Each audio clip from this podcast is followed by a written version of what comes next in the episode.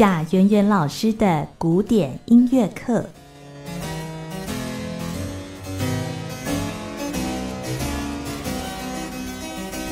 好，又来到我们的贾圆圆老师的古典音乐课单元。在我们今天单元当中，为大家邀请的是钢琴家贾圆圆老师。老师你好，主持人好，各位听众朋友大家好。我们今天呢要介绍的是肖邦的夜曲啊，作品三十七。呃，三十七呢，它一共呢也是一组里面有两首哈。那这是他在一八四零年创作的。呃，这应该算是他比较这个中后期的作品嘛？是的，因为其实呃，肖邦他呃，大家知道他过世的时候是在一八四九年，嗯，所以基本上他这个是他在呃一八三九的时候，他跟乔治桑他们两位哦，那就是他们在马约卡岛上面在，在呃就是在稍微度假的时候呢，呃完成的。那然后呢，这一首这一组的作品是在一八四零年的时候被呃出版的，嗯，这样子。好，那然后呃，论这一组哦，Opus 三十七的第一号跟第二号，那呃，如果说你真要说有什么关系的话，哎，那可能还真的可以找得到一点点，也就是说在调性上面，嗯，是。那调性上面的话，我的第一首它会是 G 小调，嗯，然后第二首。它会是 G 大调这样子，哦、那然后呢，呃，就是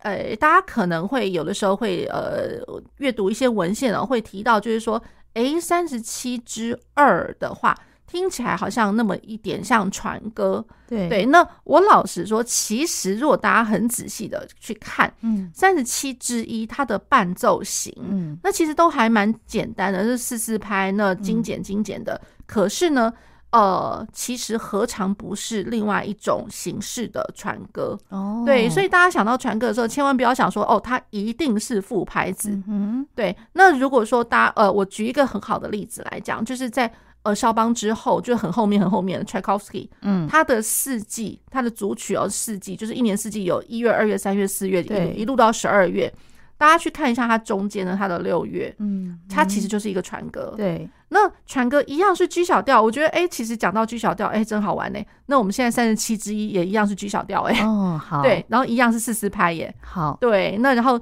呃，那个柴可夫斯基他的那个呃 G 小调，大家去想到。当当四四拍，每每一个拍子都是四分音符，就这样铺成，嗯，也是非常平稳的哈。对，那跟这首是一模一样。嗯，对，对，好，那我们就先来听它的三十七之一，是。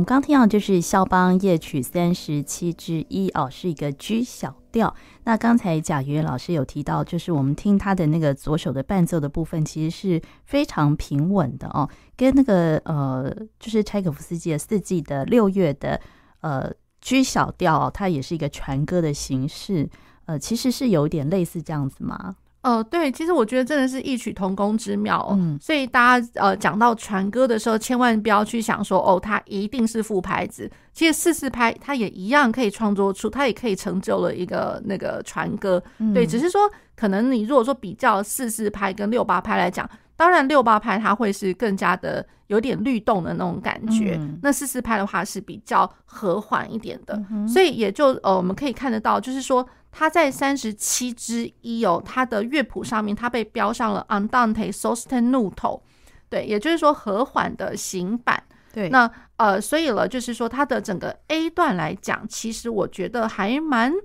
呃平易近人的，就是我的呃左手伴奏呢，它就是。呃，就稳稳的这样走，你会觉得就是说，哎，我这个行船好像也没有什么波澜这样子。是。那然后我呃上面一边行船，然后一边我在唱歌。嗯。那歌唱的时候呢，可能会一点点，就是说，比如说像加一点点花样，嗯，然后加一点点，比如说语气上面的一个一个着重哦。比如说呃，大家会听得到它的第二句滴滴答滴滴当滴当滴当当梆梆。后面有加重，对对，他的那个第二拍其实三连音哦，每一个八分音符都加上了 accent，就是哒哒哒哒，所以就好像我们在唱歌的时候，可能去突然去呃去着重那么几个字，那么几个歌词那种感觉。好，那然后呢，他呃让人家觉得平稳哦，也实在是因为就是他一样的素材，这 A 段哦，光 A 段那个主题，嗯，滴滴答滴滴当，滴滴滴答答当，那大家会会想说。天哪，我听了好多次哦。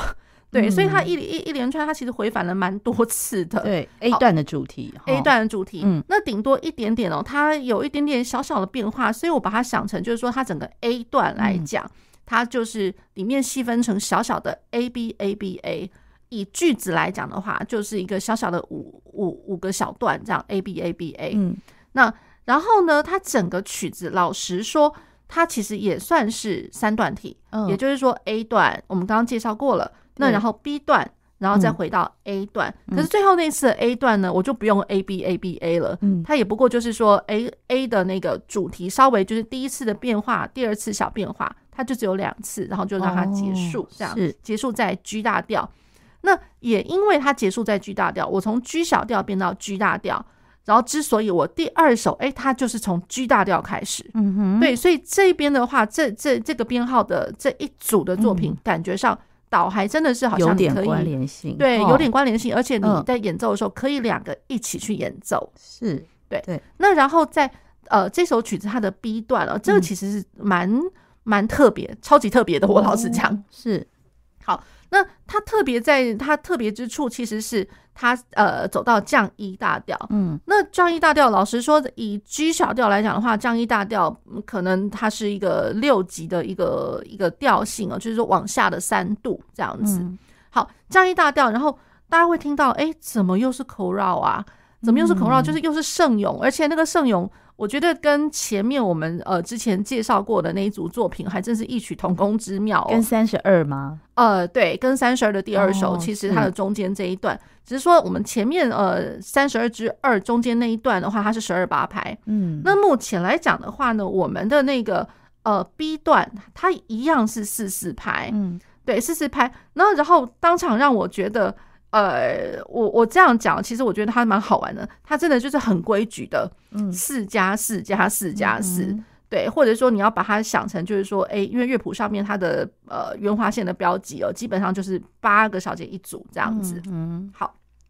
然后它的 B 段听起来的感觉哦，好，如果说我们这样来讲，好像是四个字为一个单位。然后呢，我是呃，我一个单位，一个单位其实就会是一个小节，嗯，然后我我四个小节再成就我一个小小的一一个句子这样子，嗯，好，那个那个感觉有点像什么？因为我早上我在呃在一边聆听这个作曲这这个作品的时候，其实还想到，如果大家想不出他想什么的话，嗯，那我觉得好，那我们呃把我们自己国歌唱一遍。对，我们国歌其实就一模一样啊，就是四个字，嗯、然后然后四四四四个字为非常规律，非常非常规律，非常对。所以他其实不是在念经哦，哦 对，去这样想。我因为我其实我要讲的就是说，嗯、其实这一段它其实有它的独特的所在，嗯，它有它独特的分句。那然后呢，比如果是比较起肖邦其他作品的那个分句来讲的话，因为肖邦其他的作品哦，呃，有的时候你可能会看到，哎，怎么从那个乐句是从弱起拍开始的，或者是说我根本是在一个大拍里面的中间的小拍开始起始这一句，嗯，对。那所以比较起其他肖邦的比较不规则的分句法，那这个。这个段落它实在是规矩到了极点，这样对你很难想象，就是说，哎，天哪！现在我我在肖邦啊，很难想要写出这么规矩的。对，他这是他他是肖邦的作品，哦、对。那所以有那么一点点好像庄严肃穆的感觉。嗯、那比如说像哎那个，就是我们在唱国歌的时候，嗯、当然一定庄严肃穆啊，因为这么规矩，对对。然后一个字一个字，好像每一个和声都都同等的重要的那种感觉。对，所以我觉得，哎，这一段其实蛮有意思的，就是说我前面好像是传歌，嗯、然后来到的中间这一段呢，好像就比较庄严肃穆一点点。嗯、然后我庄严肃穆的，尤其到最后这一句的时候，我觉得这是特别需要讲的哦。哦对，那特别需要讲最后这一句的话呢，其实大家会听得到滴答答滴，然后就是停在第四排上面，嗯、有一个 fermata，然后再来是哆滴答当，然后。一样停在第四拍，哦、是，然后哒哒哒哒哒，一样第四拍停一阵子，然后哒叮哒当叮，然后一样就是就停在第四拍，嗯，所以每一个小节第四拍都来一个 fermata 延长记号，是，好好玩哦，对，哦、所以就是我觉得那个拖长版的那个就是。拖长版的，如果说大家去这样想，像是国歌，如果说我把每一个第四个字哦都稍微拉长一点点，哦，对，有一点点是这个意思在，哎，对，然后我这个这四个小节走完了之后呢，最后才又跑到哎那个 G 小调的五级五级上面，然后它等于就是说我借由那个和声，然后。再回来，滴滴滴滴滴答滴答滴答，再回到 A，再回到 A 段的传歌的部分，是对，所以我觉得 A 这个这个曲子是这个地方让我觉得超级特别，超级特别哦，对，就是在 B 段的部分用圣咏的那个。方式哦，对，他的方式很不一样进行。对，那然后他的最后那个小节，因为我刚刚说过它是皮卡第三度，也就是说我从 G 小调，我的三度三度的音是原本是降 C，现在我变成是还原 C 了。嗯，那还原 C 的话，那就变成是一个像是 G 大调的一级和弦。嗯，对，那呃，肖邦他在最后这个和声上面呢，他就是从最底，然后一路到走到。高的那种感觉，至少延续了大概有三个八度，至少三个八度的一个高度。嗯，对，所以就是说我前面的呃传歌，可能我的音域上面都是比较平易近人一点，因为我会觉得就是说它的音域不会差别到太大。嗯，可是我到最后一个小节，整个曲子结束的时候，它把整个空间给拉开了。哦，对，我有最底的跟最高的。嗯，对，那所以。呃，肖邦也一方面可能想要去试验，或者说他想要去呃，把它就是表现出来，就是像是一个呃泛音的那种感觉，嗯、对。然后那个泛音的感觉又有一点点像是，如果说大家会知道肖邦他的那个呃第一号，也就是说呃作品十十之一的那个 Etude、嗯、然后他一开始是哆哆，然后那个右手的上面是。哆哒哒滴的，就是哆嗦哆咪哆嗦嗦哆咪，对我好难唱啊！对，一直往上吗？一直往上跑的，然后一一路延续，就同一个和声上面，然后一律延续了大概三四个八度左右。对，所以我觉得他的那个做法有那么一点点像，就是说我把那个声音的空间感给拉开了。哦，是对，所以哦，这是作品三十七之一，好。那用呃类似传歌的形式所写成的，是。那我们接下来呢要介绍的，它的三十七之二，我们先来听听看，是。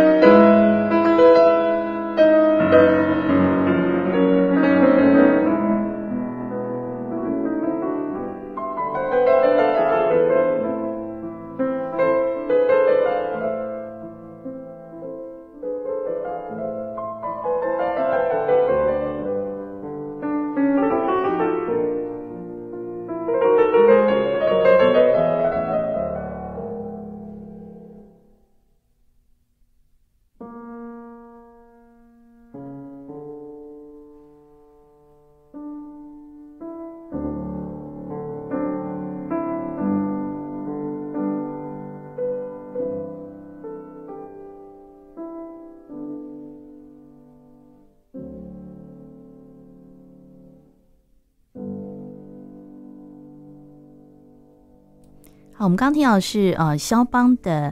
夜曲作品三十七之二哦，三十七之二呢，它也是用呃像是威尼斯船歌的一个曲式来写成的吗？呃。就是我们平常在讲，比如说像威尼斯船歌的话，其实它算是一个曲类啦。只是说，哎，大家好像常常听到就船歌船歌，然后船歌因为 gondola 或者是 gondolier 那种这个呃 gondolier 刚对 gondolit 对这样子的一个一个表现形式，大家就想到 gondola，那从哪来？就一定是威尼斯嘛，贡多拉对贡多拉，然后它是威尼斯是一个水都嘛，我平常的日常交通。根本不是在行行车子，它是在行水路的。嗯、好，那所以了，大家久而久之就觉得说，哎、欸，我就是跟威尼斯想在一起，它就是威尼斯川歌，川歌。嗯、对，那其实它算是一个种类啦。嗯，对。那如果说呃以曲式来讲的话呢，这个就可能不太呃，就是不太一定。对，有的时候我们会听到传歌，可能会是，比如说我可能整个乐曲都会围绕在可能一个或是两个不同的主题上面。嗯、那所以基本上，呃由经由这个主题自己发展成一段的话，它就有可能会是 rondo，就是 A B A B A B，嗯，对，这样子的一个做法。那然后有的时候呢，它会比较精简一点哦，比如说，呃，比如说像我们之前稍微跟听众朋友们提到，就是说，哎，如果想到的是。那个 Tchaikovsky 那个六月，它也是一个船歌。嗯、对，那那个的话，基本上它会是很明显，就是一个很大的三段体，就是 A B A 三段。嗯，对，所以就是说，呃，以威尼斯船歌的话，它它会是一个种类。对，那种类，可是就是说论曲式的话，可能大家呃要去阐述出来的那个方式是不太一样的。哦，对，所以这首的曲式呢，它就是。它也不是三段体，它就是有类似像是 rondo 的形式这样子。对，其实它的形式比较像是 rondo，哦，比较像是 rondo。那它基本上它的架构是 A B A B A 这样子。嗯、对，好，那然后呢，这首曲子我觉得它特别之处哦，就是呃，有就是曾经有看过学者这样写，就比较是开玩笑式的写法。嗯，那基本上呢，它因为它的 A 段呢，它是 andantino。Andantino 其实 B 段它根本在速度上面没有任何的标示，可是因为它的 A 段呢，看起来就是左手其实好像还蛮蛮闲适、闲逸自在的，哒滴哒滴，嗦瑞西哆西瑞，嗦瑞西哆西瑞，然后 G 大调这样子。嗯、那然后呢，我的右手呢，它是呃来自于就是它是从第二大拍。就好像我之前有讲过，那个肖邦他的那个分句法哦，他其实很喜欢不规则，嗯，所以哎，默默的他就从哎第四拍他才开始哎，嗯，第四拍才开始这个句子，就是哒滴哒哒滴咚，而且他的一开始根本还不是一级呢，它是五级，嗯，对，我的第一小节它其实开始是索瑞西，然后哒滴哒哒叮，它是五级开始的，滴哒哒滴滴，哒滴哒哒滴滴，哒滴哒哒滴滴哒滴哒滴哒咚。好，那所以基本上呢，大家会听到，哎，很明显就是我刚刚唱的，其实应该有那个流动的十六分音符。嗯，那然后它难就是难在，就是说我的右手，我的流动的十六分音符有那种双音，三度双音，也有六度双音。对，所以就会有人一个不小心呢，你把一个优美的东西呢，A 段居然把它弹成像是 Etude。对，那有些人把它弹成 Etude 的话，那会变得就是说我的小型版，因为它被标 Andantino 嘛。那小型版的话，会一个不小心会弹的超级快。那那超级快之后呢，又有人会认为就是说，哎，反正我 A 段 B 段要有一点呃，就是性格上面的不一样。没错，他的他的 B 段真的比较呃恬静一点点哦。那有些人会把那个 B 段，因为上面标着 sostenuto，可是一个不小心就把它弹的特别慢。对，那所以就是说，这个这一点就是说，在速度上的拿捏哦，在呃 Opus 三十七呃 Number Two 这个作品里面，其实各段的速度拿捏要特别的小心。嗯，即便你知道它根本它的写法 A 段长得像 Etude，对，因为其实你随便弹哦，你就会觉得说哇，这个三度。我我因为我一只手我要弹三度双音，或者说我一只手要弹六度双音，而且是一直连续不断，它没有停过，从来没有停过。它的它的主题主旋律通通都是在双音上面，哦，对，所以它它的弹奏上面有它的难度在，对对，即便你知道它难。可是呢，又要把它那个难的化为，就是说，好像听不出来它有多难。嗯嗯，对，要还是要很，还是要很自在。这样真的很难，好像更难哦。被我讲一讲，好像更难。双音就是它都是用那个和弦的进行这样子嘛。对，都是都是和声的进行，和声的进行，三度跟六度，但是它又不是很慢的一个进行，对，因为因为它是流动的，哦，对，所以我会觉得，其实老实讲，因为它的这个双音，而且它的半音极近的东西还颇多的，所以可能练的上面呢，稍微需要一点点，就是说我在弹双音的时候，因为很容易就会听到有些学生他双音，他就说，对呀，他我就是要弹的很平均呐。我要弹的很怎么样？就是他把它想太技巧了，所以弹的很平均之后呢，他变成说双音。照理说，我应该我管它是三度，管它是六度，我最上面那个音，它就好像是我们。呃，衣服上面哦，如果说我一个图案，然后图案完了之后，我外面的框框我是框上了金色的丝线，嗯，对，像有的时候我们去买衣服会讲到，呃，店员会讲说，哎，这个就有加一点金葱线，我就是我觉得就是加那个金葱线的感觉，嗯，它的双音的最上面那个声部，它是被加了金葱线，那然后呢，我双音下面叠着的陪衬的东西哦，它。毕竟它是陪衬，所以我总不可能就是双音两条全部都是金葱线，所以意思是说下面不能盖过上面这样。没错，也就是说我一只手在弹奏的时候，我下面的声音其实要要比较比较淡一点点，嗯，比较淡一点，甚至有的时候，呃，这是我自己在弹奏上面，以前学生时代老师就一再的提醒。我如果要保的话，就要保上面，我要让它连、嗯、连连贯，嗯、所以每一个音上面金葱线上面每一个音哦，稍微都要持久一点点，嗯、所以想办法的指法也要想办法去连它，真正连到不能连了，才稍微一点点踏板去帮忙一点点而已。嗯、对，一定是保上面。那我下面的陪衬的那个声响哦，嗯、对，那我千万不能弹的跟上面一模一样长，嗯，对，也不能弹的一模一样亮。